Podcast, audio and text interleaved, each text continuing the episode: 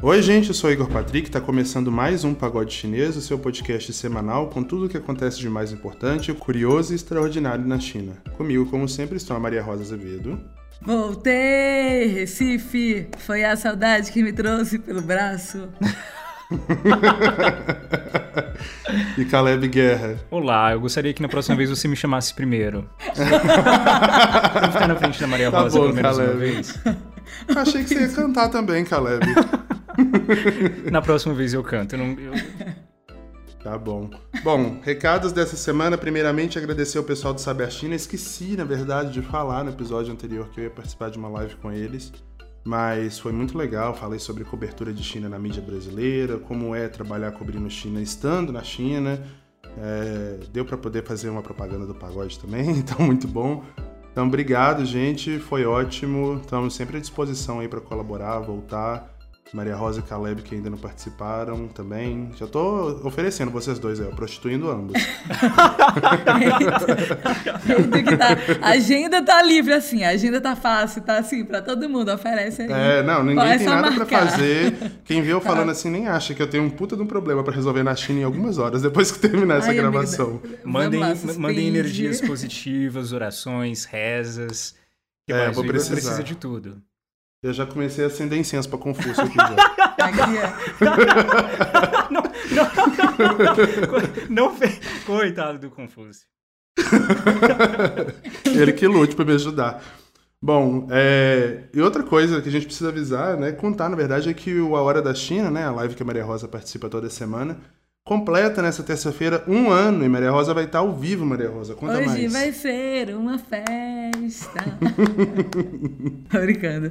Exatamente. Mas queria falar primeiro, gente, realmente parabéns para a da China. É, dá pra ver que a cobertura que tanto o Felipe Leal, que a gente já chamou aqui pro, pro Fundo de Cantão, quanto a Camila Gatas e o In também, o In parceiraço de, de algum tempo já.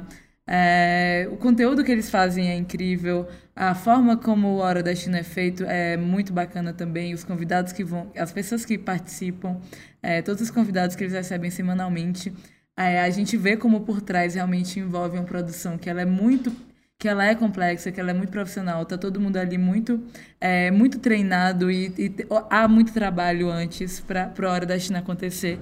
Então que venha esse ano e que venham mais muitos outros aí. E parabéns para todo mundo, eu sei que o pessoal ouve o pagode. Então a gente é, está Mandaram um, um- um postzinho de agradecimento pra mim, pra Maria Rosa e pro pagode, de modo geral, bem fofo, agradecendo. Muito fofos. E é isso, a gente está muito feliz de participar e, e E continuaremos essa juntos. terça tem Maria Rosa ao vivo. Tem! Ai, sim. Eles conseguiram uma horinha na minha agenda, que ela é Ai, que muito ocupada. Tive que desmarcar vários Eu vou encerrar o bloco de comentários antes que o diretor xingue e a Maria Rosa continue se achando demais. Então vamos começar o bloco de notícias. Roda a vinheta. Pegou muito, mas muito mal um post do Ministério da Saúde no Twitter reportando a chegada de, abre aspas, insumo farmacêutico ativo estrangeiro, fecha aspas, para envasamento da vacina da AstraZeneca aqui no Brasil. Como quem ouve a gente aqui no Pagode sabe, né, a gente sempre menciona, o estrangeiro aí dessa frase é chinês. E o embaixador da China aqui no Brasil, Yang Wanmin, não gostou nadinha de ver o nome do país omitido no post. O Yang printou o tweet do ministério e jogou uma indireta ali, escreveu o seguinte: Abre aspas, Confúcio disse, feito para amigos fiel à sua palavra, fecha aspas. A partir daí, começou uma verdadeira operação apaga incêndio lá em Brasília para acalmar os ânimos e garantir, claro, né, a continuidade dos envios dos suprimentos para as vacinas. Primeiro, o próprio ministro da Saúde, Marcelo Queiroga, respondeu Yang lá no Twitter, agradecendo, o abre aspas aqui para ele, o apoio do senhor neste momento de dificuldade sanitária. O Ministério da Saúde espera ter sempre a sua parceria para essa e futuras ações, fecha aspas. Logo depois foi a vez do Itamaraty retweetar o post original né, do Ministério da Saúde, acrescentando aí um agradecimento. Eles agradeceram à Chancelaria da República Popular da China pelos esforços na pronta liberação dos insumos contratados à Oxford barra AstraZeneca. Parece que deu certo, né? Porque depois dessa repercussão toda, até a hashtag Obrigado China subiu nos Trending Topics, o embaixador voltou ao Twitter para responder diretamente ao post do Marcelo Queiroga. É, vou abrir aspas de novo para ele. Estimado ministro, diante desse desafio sanitário, estamos unidos e comprometidos para vencer em conjunto a luta contra a Covid-19. Fecha aspas. Taleb, mencionou Confúcio, o assunto é seu. então, eu queria que você explicasse pra gente o que, que, ele quis dizer com essa frase, porque é meio misterioso, assim. A Globo News até tentou, mas eles tiveram que explicar primeiro quem era Confúcio, porque ninguém sabia lá, né? É, o que, que, ele quis dizer com essa frase. E o Estado, né? De, como a China está com uma paciência de elefante com o Brasil, com os órgãos brasileiros, porque atualmente né, o IFA, tanto da Coronavac quanto da AstraZeneca, vem de lá a gente vai falar logo mais que eles estão acelerando o ritmo de vacinação no país e ainda assim estão mandando IFA para cá, para a gente fabricar, né, as nossas próprias vacinas. Então conta pra gente aí o que, ele quis dizer com esse post e o que a gente espera agora. Pois é, ficou aí o questionamento pairando no ar, né? Quem foi Confúcio e qual é a ideia que uma pessoa quer passar ao invocar Confúcio na conversa? Bom, vamos lá. Confúcio foi um pensador chinês antigo que, dentre muitas outras coisas, é, viveu a vida sistematizando a forma de consertar o caos social criado pela falta de ritos ou pela falta de etiqueta, para usar uma palavra mais contextualizada. Então ele dizia que a ordem social e o bom andamento do relacionamento entre diferentes instituições políticas depende de cada um saber seu papel e agir com a respectiva etiqueta necessária. Assim, é, Confúcio foi uma espécie de mensageiro itinerante que viajava pelos estados que compunham a China antiga, fazendo discípulos, se encontrando com governadores e ministros de governo, tentando restaurar a ordem que vinha do restabelecimento da lealdade ao imperador. Então, veja bem, é, no confucionismo, política se faz com o mínimo de etiqueta.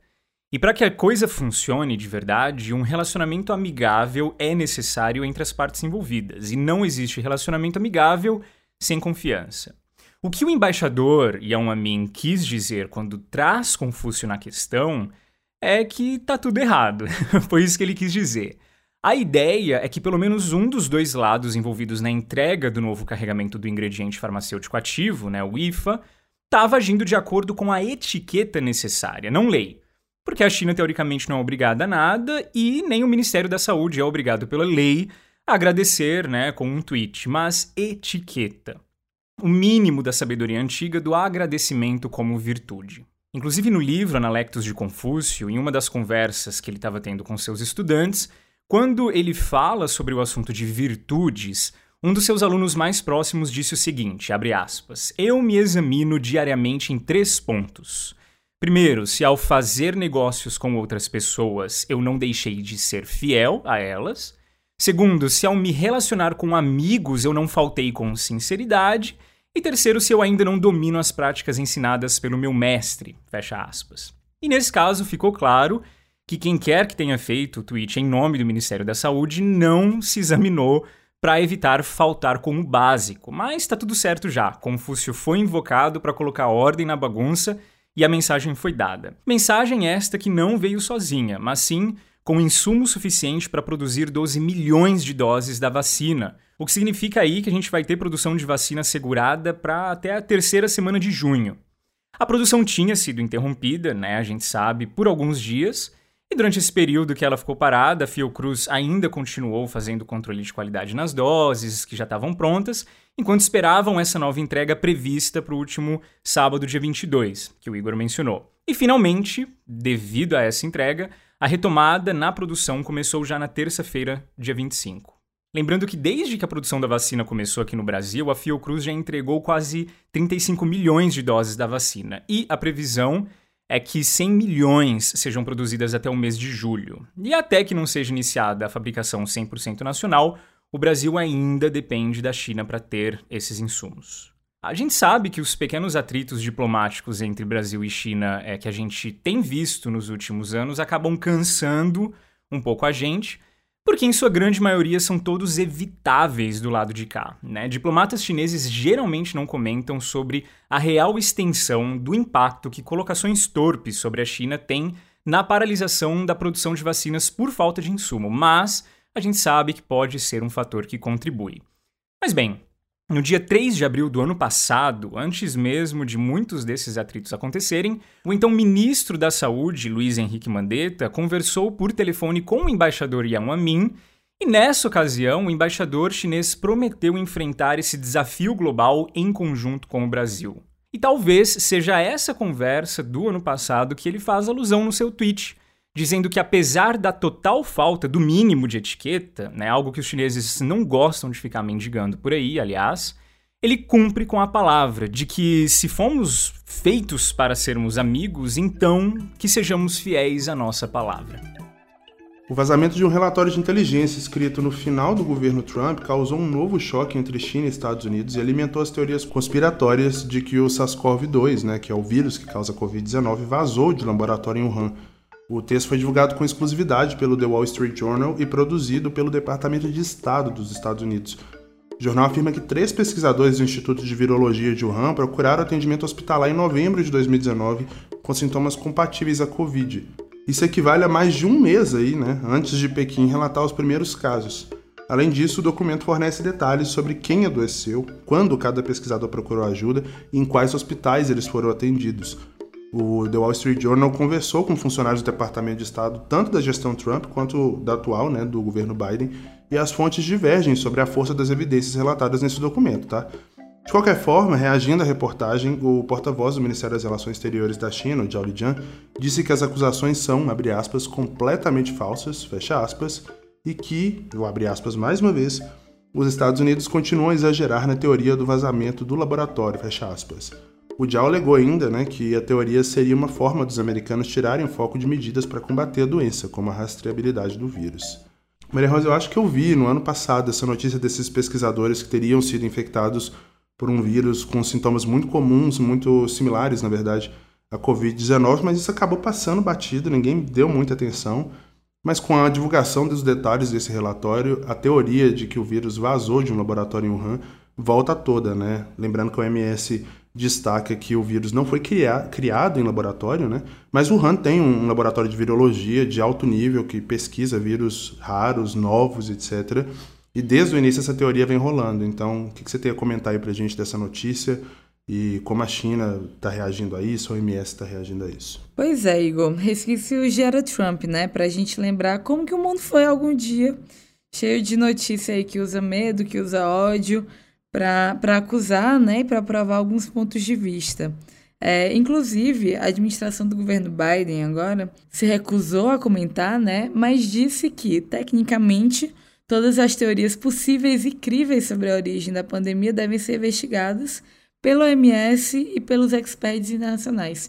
Então, pelo menos colocou isso nas mãos de entidades realmente que são sérias e que buscam por é, não acusar, né, mas realmente encontrar respostas e entender o que aconteceu para que a gente consiga evitar é, questões assim no futuro. E é isso, a OMS já publicou, né? Publicou um relatório com pesquisadores do mundo inteiro.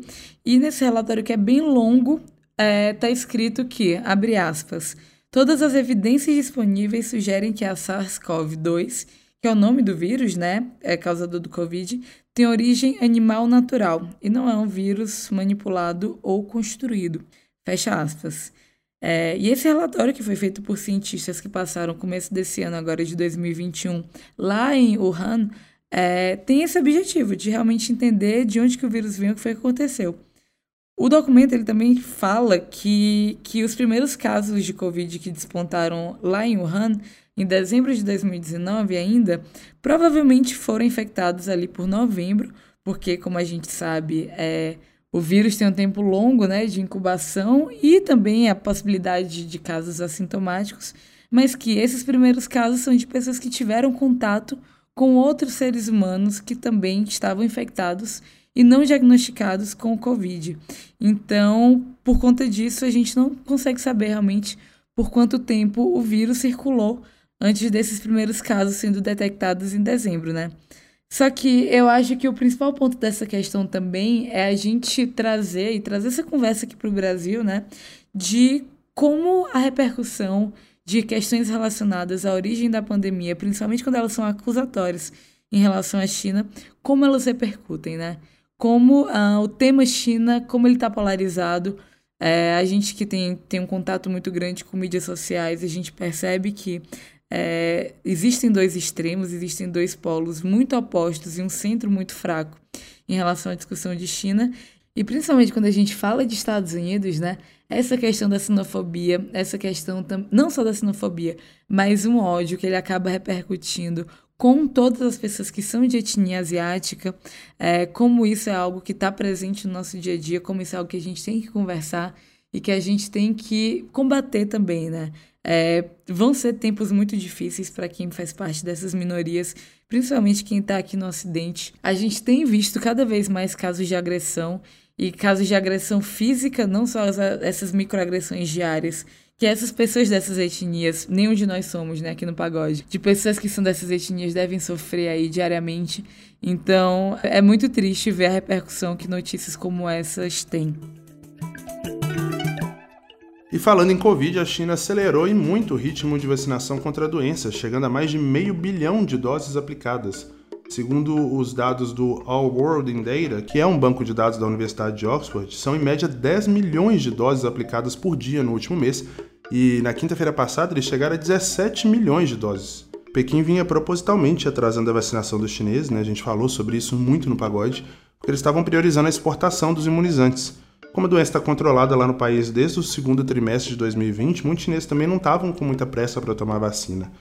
A piora de indicadores regionais, porém, disparou o sinal amarelo do governo. Né? Na fronteira da Índia, a gente vem vendo aí diariamente é, no noticiário, eles estão registrando novas variantes. Chegou uma, inclusive, essa semana no Maranhão, que veio, teoricamente, da Índia.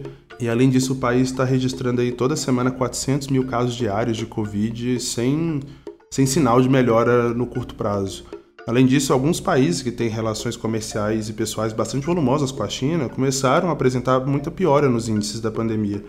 Só para citar aqui alguns números que a Reuters deu, é, no caso de infecções em maio, lá na Tailândia aumentou 93,5%, no Camboja 84% e no Vietnã 75%, todos esses países muito próximos, países fronteiriços à China. Com esse esforço, né, a China caminha para bater a meta que tinha estabelecido em março, que é imunizar 40% da população até junho. As autoridades sanitárias chinesas também declararam que a intenção é chegar a 20 milhões de doses aplicadas diariamente já nas próximas semanas. Uma coisa de louco, né? Se a gente seguisse esse ritmo aqui no Brasil, em 40 dias a gente estaria com o país todo vacinado. Bom, Caleb, você tem muitos amigos lá na China, é, eu sei que você tem acompanhado esse processo de perto através dos seus amigos, né? Queria saber como o pessoal está reagindo a isso. No início foi necessário dar cupom de desconto, é, oferecer algumas benesses para o pessoal se vacinar, porque realmente o pessoal não estava com pressa. E agora eu cheguei a ver, inclusive, mensagens dizendo: olha, a gente tá, vai começar a reabrir aos poucos, os estrangeiros vão começar a voltar. É importante que você e a sua, família estejam protegidos. Então conta pra gente como tá a expectativa da população, o pessoal jovem tá se vacinando, o que, que você soube de mais recente sobre esse assunto? Sim, a coisa tá super bem organizada por lá. É, nos grupos online das universidades, os estudantes recebem como tarefa a ser cumprida ir no posto de vacinação se vacinar. Então, fez parte de todo esse semestre uma certa prestação de contas é, da parte dos estudantes chineses com respeito ao calendário de vacinas é, das suas respectivas cidades. E durante, por exemplo, todo o processo de finalização e apresentação das nossas dissertações de mestrado, é, vinha sempre uma carta junto lembrando a gente da vacina, de onde tomar a vacina e da necessidade de comprovar isso antes do semestre terminar, antes de voltar para casa.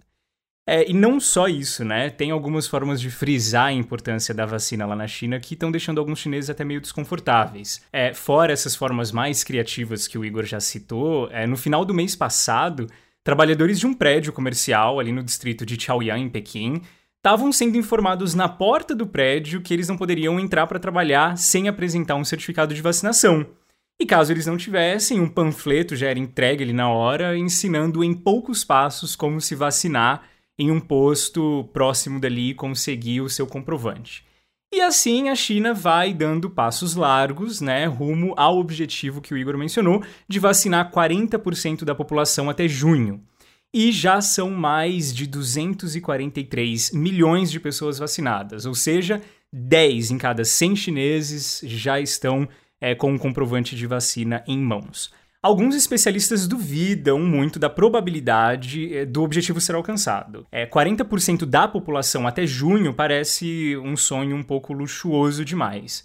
É, Yan Zhonghuang, que é um pesquisador sobre saúde global do Conselho de Relações Exteriores, é, um escritório que fica ali em Nova York, deu uma entrevista para o South China Morning Post dizendo que, pelos seus próprios cálculos, nem se a gente contasse só a primeira dose da vacina como valendo, o ritmo ainda seria o suficiente para a China vacinar 40% da população até o final de junho. Ele também duvida que o país tenha tamanha capacidade de produção, já que eles estão é, produzindo tanto para uso doméstico né, quanto para exportações ou doações. Mas John John Wei, que é funcionário da Comissão Nacional de Saúde da China, garante que a capacidade de produção do país pode chegar a 5 bilhões de doses, sendo 3 bilhões delas entregues ainda este ano. Então seriam 6 milhões de doses produzidas por dia. Agora, algo que a Maria Rosa já comentou também aqui no Pagode precisa ser notado. A China é, tem sido muito enfática nessas campanhas de vacinação também, porque existe um sentimento generalizado por lá de que eles estão muito bem com a pandemia. Então não é necessário que eu me apresse para me vacinar. E isso tem preocupado alguns especialistas, porque se a China quiser reabrir as fronteiras conforme os países vão se vacinando e controlando melhor a propagação do vírus, eles precisam ter uma boa parte da sua própria população imune, né, para lidar mais facilmente com eventuais transmissões internacionais. Bom, ao todo, então, estão aprovadas na China cinco vacinas é, desenvolvidas pelo próprio país. A quinta vacina, desenvolvida por uma agência estatal de pesquisa em microbiologia, ainda não divulgou todos os dados da eficácia, o que para algumas pessoas significa a possível falta de confiança na vacina. E o interessante é notar também, é, quando o assunto são dados, é que a China não tem como medir a eficácia da vacina na redução da transmissão do vírus porque ela simplesmente não tem um grande número de infectados para estudar a média. Então, a China é, já eliminou amplamente a transmissão local, né, por meio de medidas de quarentena rígidas e testes, e isso faz com que o país ah, dependa aí dos dados coletados de países mais afligidos pelo coronavírus, como é o caso do Brasil.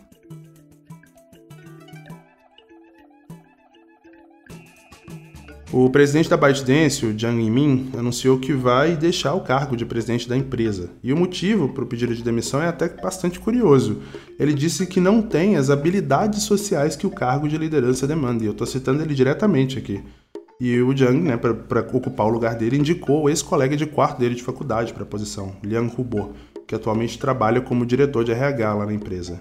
Ele enviou uma carta bastante longa para todos os funcionários da startup espalhados pelo mundo é, dizendo acreditar que o amigo que ele escolheu possui, abre aspas, pontos fortes em gestão, organização e engajamento social, fecha aspas. Ele também espera que a renúncia vai ajudar a, abre aspas de novo, causar maior impacto em iniciativas de longo prazo, fecha aspas. Para lembrar que a ByteDance é a dona do TikTok e do Douyin, no caso, né, a versão doméstica na China, e foi considerada recentemente pela revista Forbes como uma das mais valiosas startups do mundo, avaliada em cerca de 300 bilhões de dólares, mais que o PIB de muito país aí. Maria Rosa, essa notícia pegou o mercado um pouquinho de surpresa, porque foi muito repentina e acontece no meio de todas essas sanções que a China vem aplicando a monopólios. A ByteDance está também é, nessa onda do governo chinês tentando regular melhor o mercado né, de redes sociais, de startups, de comércio eletrônico. Mas, de qualquer forma, o Jiang Yimin já era conhecido, né, bastante conhecido, por ser uma pessoa mais tímida, não gostava de chamar tanta atenção. Será que dá para ser CEO sem ser um Steve Jobs da vida, Maria Rosa? Querer chamar muita atenção e ser uma grande estrela? Igor, a ByteDance é a startup mais valiosa do mundo. Aí tá valendo cerca de 300 bilhões de dólares. E outro ponto, eu não sei como que quando se fala de CEO showman, como que na tua cabeça vem o Steve Jobs quando na China tem o Jack Ma, sabe? Que no, na época que o governo gostava dele, né? Gente, Jack Ma não podia ver um palco que ele se fantasiava de absolutamente qualquer coisa, contanto que ele estivesse fantasiado e aparecendo. É, eu falo do Jack Ma porque é quase unanimidade, né? Que tem uma China antes e tem uma China pós o surgimento dessa figura icônica que ele se tornou. Vai lembrar que o Jack Ma já foi o homem mais rico da China. E não é só essa coisa do showman, né? Mas tem uma questão que eu acho que é inspiracional, que ela é muito presente dentro de cultura organizacional chinesa. É, até mesmo por uma questão aí, voltando um pouco, uma questão muito motivacional, né? Uma sociedade que tem uma demanda de produtividade muito alta. É, essa demanda altíssima gera dinâmicas de trabalho que são muito desgastantes de coisas que chocam a gente, né? A questão do 996, que é de você trabalhar de 9 da manhã até 9 da noite, é, seis vezes por semana. Muita gente que dorme nos escritórios. Então, é, essa questão quase de autoajuda, de autoajuda realmente, essa seja a melhor versão de você mesmo, tudo isso, ela se faz muito presente no dia a dia chinês. Porque também, né, a competitividade é muito alta, são muitas pessoas, é muita gente para você. Então, eles usam dessa, desse universo inspiracional e motivacional como uma ferramenta de conseguir continuar e de conseguir, é, bem entre aspas, né, se, se vencer, se superar todos os dias. Isso se reflete na forma que essas lideranças chinesas se expressam, né? A gente tem diversos exemplos, acho que o Jack Ma é só o mais icônico deles. Não é que somente esse tenha sido o motivo da saída do Jiang Yinmin, até porque a ByteDance é bem conhecida na China como uma das big techs com melhores condições quando se fala de equilíbrio de vida com trabalho. É, só que eu vejo que não tem como não influenciar, né? Até por conta da resposta que ele deu que aí uma tradução livre que eu fiz, mas abre aspas. Me faltam algumas habilidades para ser líder. Estou mais interessado em analisar a estrutura organizacional e do mercado, ao invés de gerenciar pessoas. Assim como não sou muito social, prefiro atividades solitárias, ficar online, ler, ouvir música e sonhar com o que ainda pode ser possível. Fecha aspas. Palavras aí do Jiang Yimin. E agora, de novo, minha opinião, acho que ele fez uma coisa muito interessante. É, eu acho que é um ensinamento muito grande, não só para os chineses, mas aqui também, realidade brasileira. Acho que todo o mercado empreendedor, é, que você ser um bom executivo, que você ser um bom profissional, não significa obrigatoriamente que você seja um bom líder, né? O que até que você seja um bom gestor. Então, isso é uma honestidade que, honestamente, eu admiro bastante. Essas conversas, elas aparentemente estão em curso aí desde março. E por conta de tudo aí que o Jiang Inmin falou, eu acho que acaba sendo muito coerente colocar o Lian Rubo como CEO, né? Até por conta dele ser, o, ele ter cuidado do RH, ele ter sido cofundador, mas hoje ele liderar recursos humanos da ByteDance aí há bastante tempo. Lembrando que a ByteDance tem 100 mil funcionários é, espalhados pelo mundo. Então, é, alguém que lida com essa parte de cultura organizacional, de gestão de pessoas, dentro desse contexto de ter uma maior proximidade, eu acho que foi muito coerente.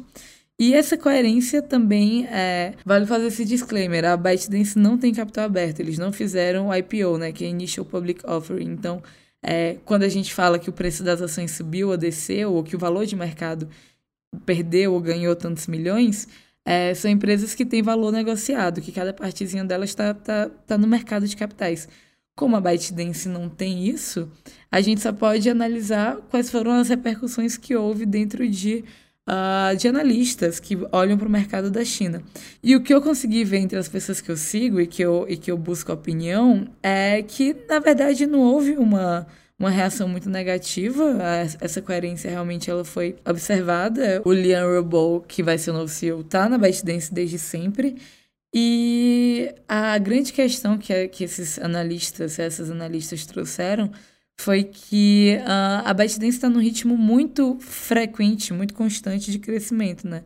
Houve alguns problemas na era Trump, então a gente falou muito disso aqui no Pagode, sobre como uh, o Trump estava colocando diversos empecilhos, eles iam ter que fazer acordos com a Oracle e com o Walmart.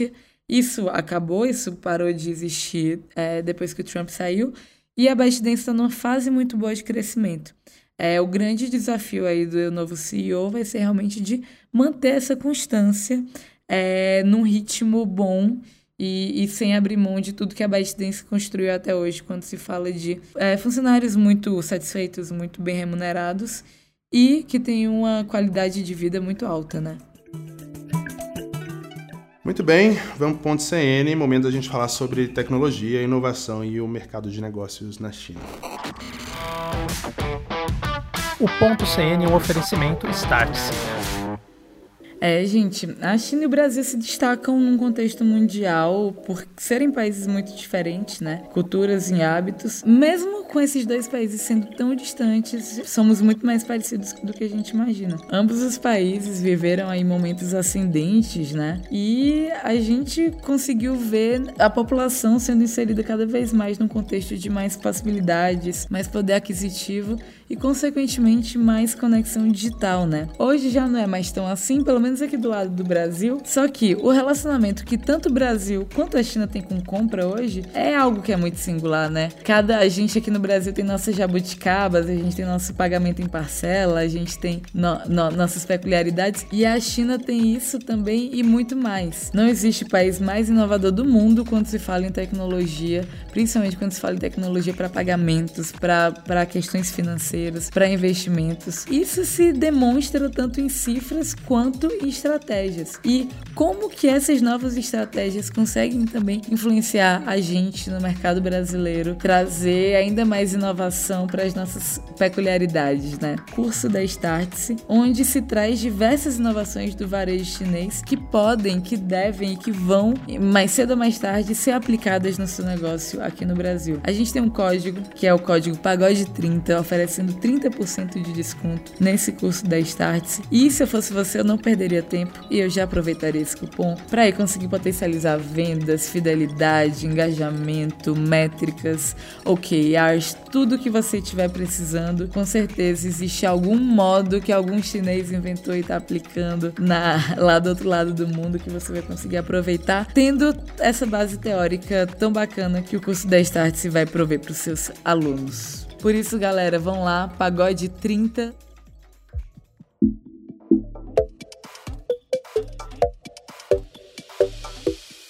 Desde o início do ano, o Bitcoin estava sendo valorizado aí frequentemente, diariamente subia, subia, subia, subia.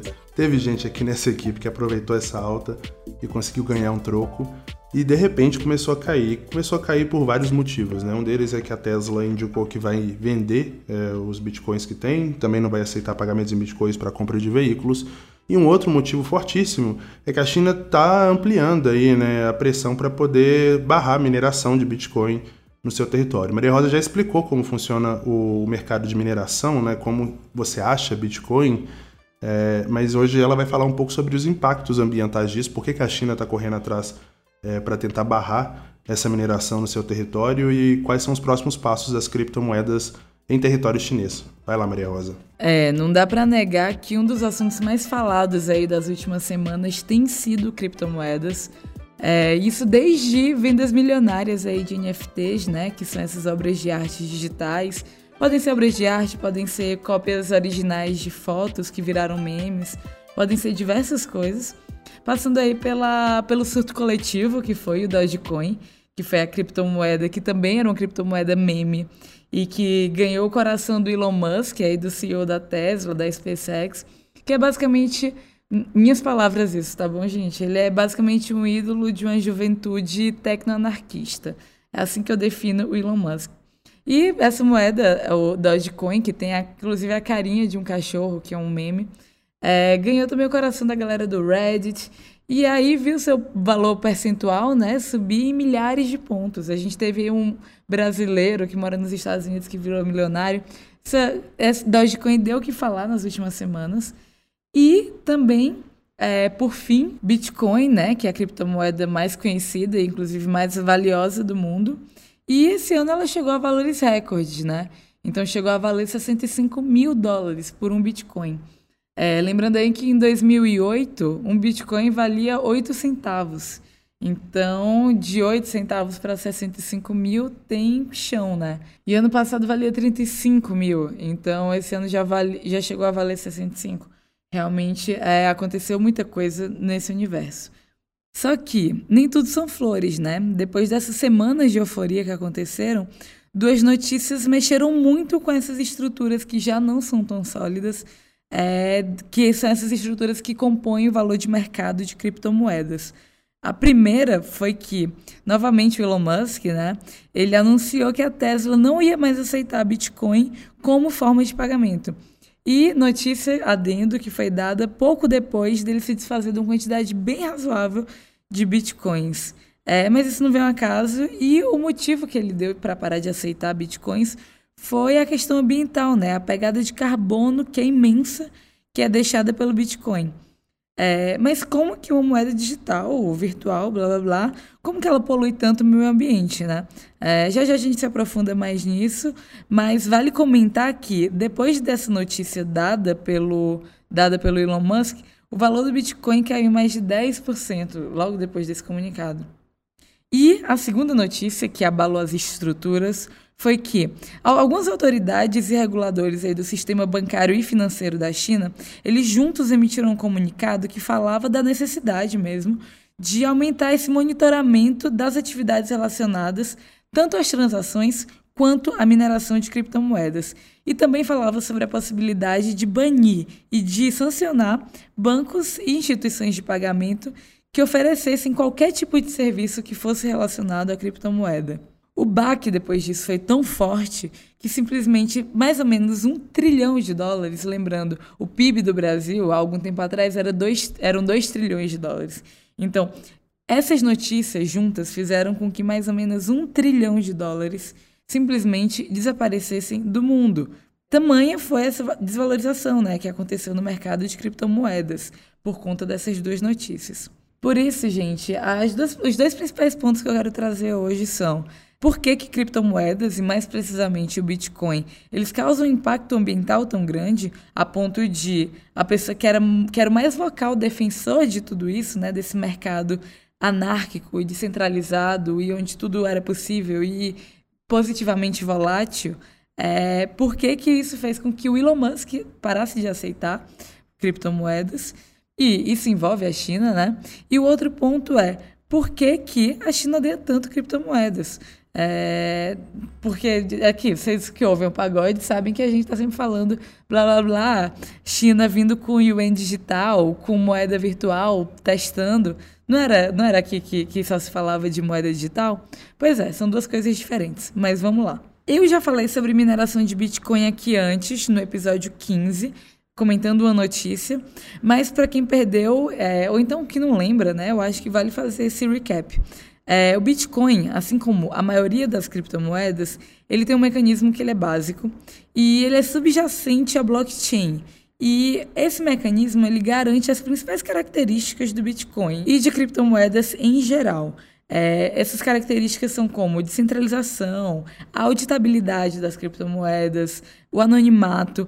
E agora, para resumir, esse mecanismo que garante tudo isso é, existe a necessidade do algoritmo que compõe o Bitcoin de resolução de uma série de lógicas e de expressões matemáticas para que um, uma moeda só seja gerada.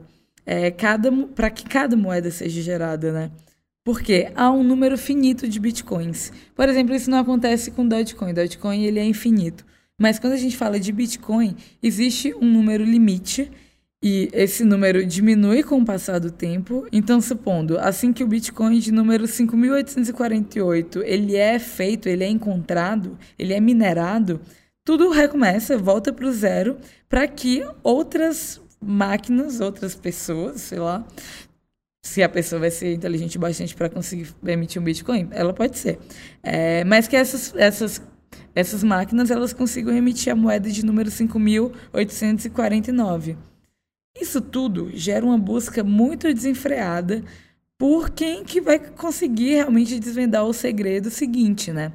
E para isso, fazendas aí que abrigam esses hardwares que são mantidas justamente para tentar solucionar esses algoritmos, tentar solucionar essas chaves por meio de tentativa e erro. Então eles vão tentando diversas vezes realmente até conseguir.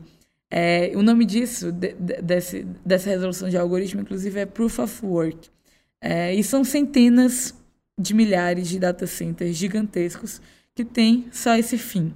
É, então imagina aí um armazém gigantesco onde há caixas altíssimas e aí com fios de todos os tipos. Isso mais ou menos é o look de uma fazenda de mineração. E onde é que está o problema aí, né? Além da energia, para tudo isso funcionar, porque isso são máquinas que se alimentam de energia, quando elas se alimentam de energia, elas produzem calor, né? Aula de física. É, para conseguir resfriar toda essa parafernália, para que elas não explodam ou peguem fogo, também é necessário muita energia para resfriar tudo isso. Inclusive, é preciso muita energia para conseguir resfriar as coisas. Por isso que na China há os principais polos de mineração do mundo, sendo esses polos os principais nas províncias da Mongólia Interior e de Sichuan, é, regiões que são muito frias e por conta disso acabam diminuindo os gastos com resfriamento, né? A China hoje ela é responsável por 70% da mineração global de Bitcoin. E isso gera, gente, um gasto energético que é equivalente quase ao que a Itália consome de energia só para minerar Bitcoin na China. Isso tudo acontecendo no momento onde a China coloca em foco toda a questão ambiental, né? É, eles anunciaram, a gente comentou muito sobre isso no pagode, é um foco muito grande nessa redução considerável na pegada de carbono até 2035 e que vai se tornar um país que é carbon neutral, né? Que então que não emite pegada de carbono, que consegue anular toda a sua pegada de carbono até 2060. Ah, e tem um ponto importante sobre isso tudo. É, boa parte da energia elétrica da China vem do carvão. Por isso que é tão poluidor, porque a gente está falando de uma energia e além de ter uma externalidade negativa de poluição muito grande, ela também é não renovável. Então, isso piora ainda mais a situação da China quando a gente fala de necessidade energética. Agora, como eu tinha comentado antes, não é só por isso que a China não é fã de moeda digital descentralizada, né? É, eu já fiz um ponto sem algum tempo atrás sobre Central Bank Digital Currency, que basicamente são formas digitais de papel moeda, papel moeda que a gente usa. Então, seja real, seja yuan, essas CBDCs, né? Elas também usam tecnologia blockchain. Só que a diferença dela para um Bitcoin, para um Dogecoin, para um Ethereum, é que elas são centralizadas. Elas são controladas pelos bancos centrais dos países. Então, um real virtual, um real digital, ele vai ser controlado, ele vai ser emitido só pelo Banco Central do Brasil e o yuan digital vai ser emitido só pelo Banco Central chinês. Isso faz com que é, diminua muito essa volatilidade, que esse risco ele diminua muito, porque vai estar lastreado em uma moeda que ela é real, vai estar linkada com a política monetária desse país, o que não é o caso de moedas descentralizadas como essas que eu comentei antes.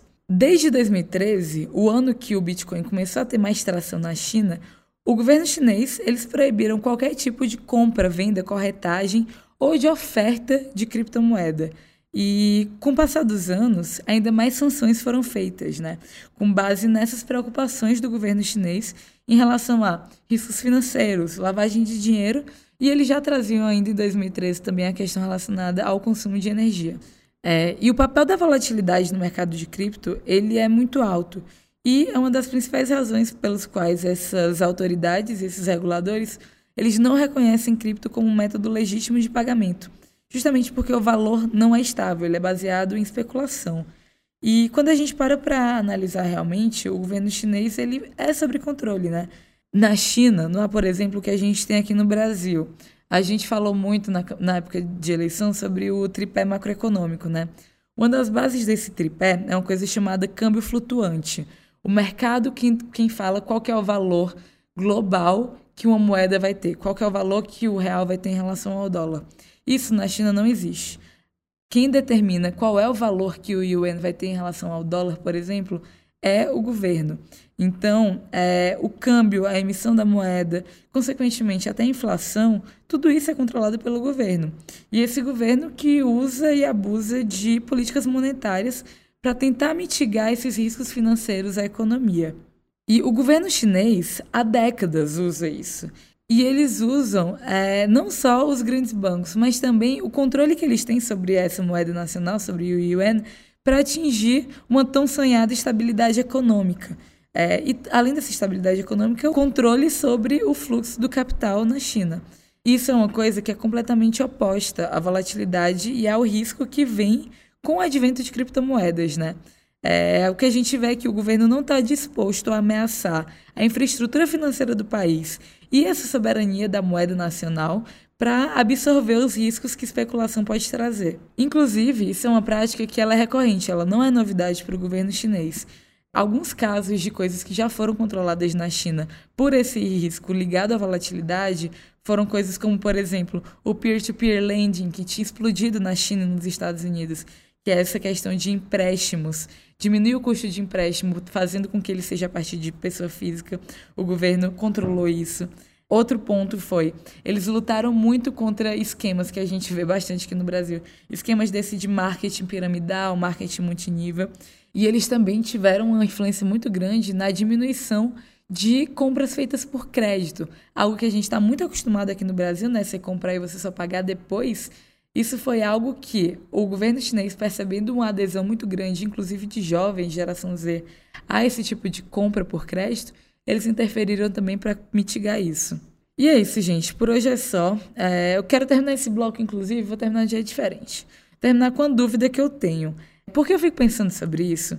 E não seriam, na verdade, criptomoedas também interessantes para a China, já que, por exemplo, imaginando um futuro onde criptomoeda descentralizada é institucionalizada, realmente vira algo mais banal, mais mainstream. Será que o dólar ele não vai perder a importância que ele tem globalmente? Será que o dólar que hoje, né, é a principal fonte de reserva mundial e a gente consegue caracterizar ele também como uma moeda soberana global, né? O mundo inteiro ele é dolarizado, commodities são dolarizadas. Isso faz com que tudo que é transacionado no mundo em algum momento precise passar por uma instituição americana, por um banco americano, por um banco de investimento americano para ser transformado em dólar. É, será que as criptomoedas não, ti, não, tiram dos Estados Unidos esse grande asset, né, essa grande ferramenta geopolítica que eles têm de serem donos de como que o mundo transaciona? Realmente não sei, nessa briga por hegemonia entre Estados Unidos e China. Eu acho que isso é uma coisa muito importante. E será que isso não seria interessante para a China? Eu quero realmente ouvir a opinião de vocês tanto sobre o bloco, quero ouvir feedbacks, quero ouvir comentários, opiniões, o que vocês acham em relação a isso que eu acabei de falar. Tudo isso no post do ponto .cn lá no Instagram. Vamos? Valeu, Maria Rosa. Hora do Cilada. Mais um cilada gastronômico aqui, mas dessa vez o caso não aconteceu com o ouvinte que nos enviou a história. O analista de e-commerce Tainan Ayoama viajou a trabalho para a China, né, com um chefe que, como eu, só comia McDonald's. E aí um dia o chefe dele resolveu experimentar algo mais local e. Bom, vamos ouvir para ver o que aconteceu. Bom, a cilada foi com o meu chefe, que só comia McDonald's, não comia muita comida chinesa, mas comia alguns frangos. Aí, num, numa refeição, ele comeu um frango, ele falou que era o melhor frango da vida dele. E quando ele perguntou pro chinês qual tipo de frango que era, o chinês só respondeu que era um pombo. Coisas bastante comuns de acontecerem na China, né? Acabou? Acabou, era, Acabou. era essa a história. O cara comeu pombo. Tainan, meu parceiro. Pelo amor de Deus, fala qual foi o acompanhamento. Exato, esse pombo. Cara, o molho, como é que era? Constrói a história, assim, a narrativa. Eu acho que ele não precisa ser demitido, Maria ah, Rosa. Ah, ah. Compreensível. Já tá falando do chefe. Ah, tudo bem. Beijo, Tainan. Você eu é me reconheço muito no chefe dele. Sempre comia muito McDonald's na China. Era o meu, meu local sagrado na China, o meu, meu ponto de sossego. Eu ia pro McDonald's, porque eu sabia que lá eu ia comer uma comida que eu conhecia e ia ter tempo de mexer nas minhas coisas. Nossa, pior que é exatamente igual, né? Só tem um problema, não tem o cheddar. Nossa, McDonald's não é exatamente igual. Nunca. Não é, não. É bem apimentado, inclusive, muito, lá. Cara, é extremamente diferente, Mary Rose. A batata é uma batata. Pois você Taiwan já viu, era... Caleb, a batata de lá. Gente, Taiwan é exatamente igual. Tipo, a única coisa que mudava era o McFlurry. Eu tenho certeza disso. Tipo, era Big Mac idêntico. Ah, o Big Mac ele é mais padrãozinho, assim. Mas o McDonald's ah, Big Mac China, é obrigado você... a ser é. igual no mundo todo, eu acho. Se não me engano. Tem até aquele é. índice ah, Big então Mac. Era, tipo, era o que eu ia comer. É. Mas o índice Big Mac é de preço, viu, princesa? Como é que é? O índice Big Mac ele é de eu preço. Eu sei, amada, mas por que você acha que eles comparam os preços do Big Mac? Porque ele é igual em qualquer lugar do mundo. Não, agora eu tenho uma história é, é, quase parecida com a do nosso amigo. Quando eu fui fazer aquela viagem é, em Xinjiang, que eu contei aqui já num, num, num cilada também. Num cilada. É, eu tava na casa do meu amigo, dois metros de neve, enfim. Eu vi que ele e o irmão dele também Ouvindo pegam... Michael Jackson, Ouvindo pra quem não Michael se lembra. Jackson, pra quem não se lembra. Lá no interiorzaço de Xinjiang, fronteira tipo... praticamente com o Afeganistão. Um lugar super, super longe. Caleb, tu tem que contar essa história direito algum dia, porque, tipo, essa história É, acho que é a mais Vou bizarra. contar. Quase quebrei, quase quebrei o pé até. Porque tu tava se Depois ele volta e esquentando. conta a história completa, que nem o Lucas fez com a história dele da muralha. Nossa Vou- vou senhora. contar. Mas continua, velho. Caleb, Tava se e aí, o que esquentando com aconteceu? três. E aí, um dia eu vi que o meu amigo irmão dele, que não falava mandarim, inclusive, é, ambos eram uigures, né? Eles estavam com uma pomba na mão, uma pomba que tinha quebrado uma asa. E aí estavam com ela no- nos braços e eu super pensando, cara, que bonitinho, vamos cuidar da pomba, que maravilha, né, tadinha. E aí eu ouço só o irmão dele falando assim, Alhamdulillah, e passando a faca no pescoço dela, o sangue começou a escorrer, que é a forma como os Meu muçulmanos- Deus, uma pomba halal. Exato, uma pomba halal. e a gente comeu sopa de pomba, uma delícia. A mãe E dele como- preparou. e co- e- e- mas foi a primeira vez que você comeu pombo na sua vida? Eu saiba, sim. Conscientemente, Conscientemente, sim. E você sim. não... É, Porque na China, né, meu filho? Você come e pergunta depois. No Brasil também, amigo. Gente, vai na Na esquina China de mais. qualquer lugar que tem espetinho. Vocês acham que é o quê? Acho que espetinho aí de rua, vocês É, Sim, são gatos espetinhos de e- gato aí. Uhum. E pombo também, se bobear. Então. Eu já comi uns, uns espetinhos assim, perto de uns bar copos sujos lá em Belo Horizonte, que eu tenho certeza que não era boi e frango, não. Sem- sem- sempre. Isso aí, gente. É anticorpo pra Covid. Amigo, o Covid literalmente veio de comer animais que a gente não Olha devia ela, comer. Mas não olha pets, ela Maria dando- Rosa, não pet. Olha ela falando de teorias Não, conspiratórias aí, ó. Não, mas isso Não, até então Covid animais domesticáveis é super normal da gente comer. Pombo é domesticável? Eu sei que pombo entregava carta, mas eu não sei se é considerado animal Ah, domesticável. claro que é, eu vi um vídeo no Douyin esses dias de um pombo, um pombo que o cara solta e volta com dinheiro, o pombo é treinado pra pegar dinheiro. Vocês já viram esse vídeo? Vocês nunca viram esse vídeo? Não, manda no nosso grupo, Caleb. É fenomenal. Vou pedir pro nosso Eu diretor gostei, colocar no. eu, eu gostei muito que o Caleb, ele falou, claro que é, porque eu vi um vídeo de um pombo que volta e pega dinheiro. É esse o conceito dele de animal doméstico, entendeu? Cara, É um animal que pode ser treinado ao seu favor, assim. Mas, cara, Tem uma série da HBO que é, o nome é Animals e fala só sobre animais da cidade. E aí tem um episódio dos pombos que é muito maravilhoso. Tipo, recomendo todo mundo que gosta de pombo. todo Acabei mundo de que gosta de disso, mas- pombo. Aos pombofãs aí. É. Cara, amigo, tem, tem pombo crossdresser, tá ligado? Nessa série. Pombo Tipo, crossdresser? Tem pombo. É, tipo, que se- é, o pombo ele se veste de mulher porque. Ai, tem toda a história. Maria Rosa do Pra, céu. tipo, Foi pra. longe. O Cara, o pombo ele se veste de mulher pra poder é, ele deixar o outro pombo, tipo, perder o, fazer com que esse outro pombo perca o foco.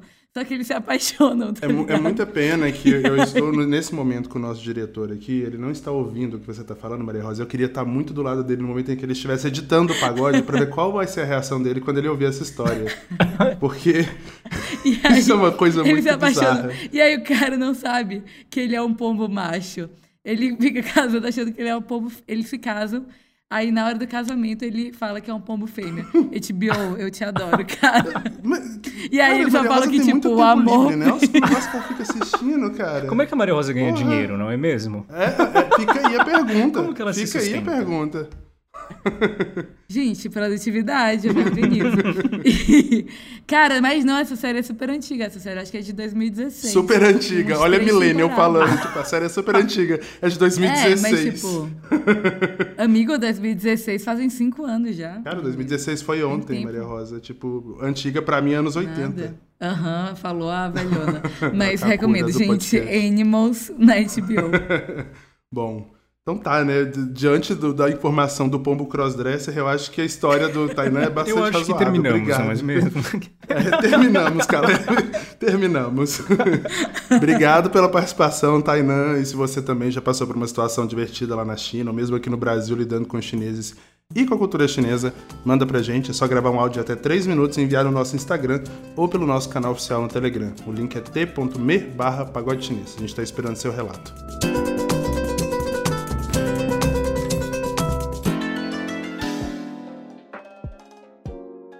Senhoras e senhores, mandarins e mandarinas, mais um episódio do Pagode Chinês chegando ao fim e como você já sabe, chegou a hora das nossas recomendações. Eu vou recomendar, mas na verdade não é uma recomendação legal, é para as pessoas verem e darem um pouquinho de risada, ficarem felizes, assim, animar o dia. Que é um vídeo do Bruno Marrone que o professor Evandro Carvalho postou no Twitter e eu fui ver e depois mandei pro Caleb também, que se chama Mandarim. É, eu, eu fiquei um pouco chocado, assim, eu tive que compartilhar com o Caleb quando eu vi. Porque é uma música em que o Bruno e o Marrone eles falam que a mulher só daria chance para eles se eles se eles se tornassem professores de mandarim. E lá pelo meio eles começam a cantar Uo Aini, Uo Aini, é assim que se diz Eu Te Amo em mandarim, com os tons todos errados, com a pronúncia completamente errada. Depois disso, Caleb, Caleb que é meu professor de chinês, eu me senti tipo mestre do mandarim, que nem o seu nick do, do Google Meets aqui. E aí, para completar todo esse, esse combo assim de, enfim, de pós-modernidade, se é que eu posso dizer dessa forma, o fundo da tela, do, lugar onde ele está se apresentando, mostra um portal japonês, então não é chinês. Então, recomendo todos aí. Vou pedir ao nosso diretor, diretor, coloca um pouquinho do refrão, do refrão aí da música do, do Bruno Marrone pro pessoal ter esse prazer e procurar depois no YouTube. Aprende aí. Caleb, você que é o nosso mestre do mandarim aqui no, no, no, pagode. Como se fala eu te amo em chinês com os tons corretos, meu caro? Eu te amo em chinês com os tons corretos se fala. Uó. desculpa. Vai lá, Caleb. Se fala uó ai uó. Aí, tá vendo? Bruno e Marrone. Talvez para conquistar essa morena aí que vocês mencionam na música, vocês precisem fazer aula com o Caleb. Vou puxar para ti, Caleb. O que você vai recomendar essa semana? Puxa para mim. Eu vou recomendar. Para quem não sabe, o taoísmo tem um livro de ouro, né? Tem o Lao Tzu, que sistematizou o pensamento ali no comecinho.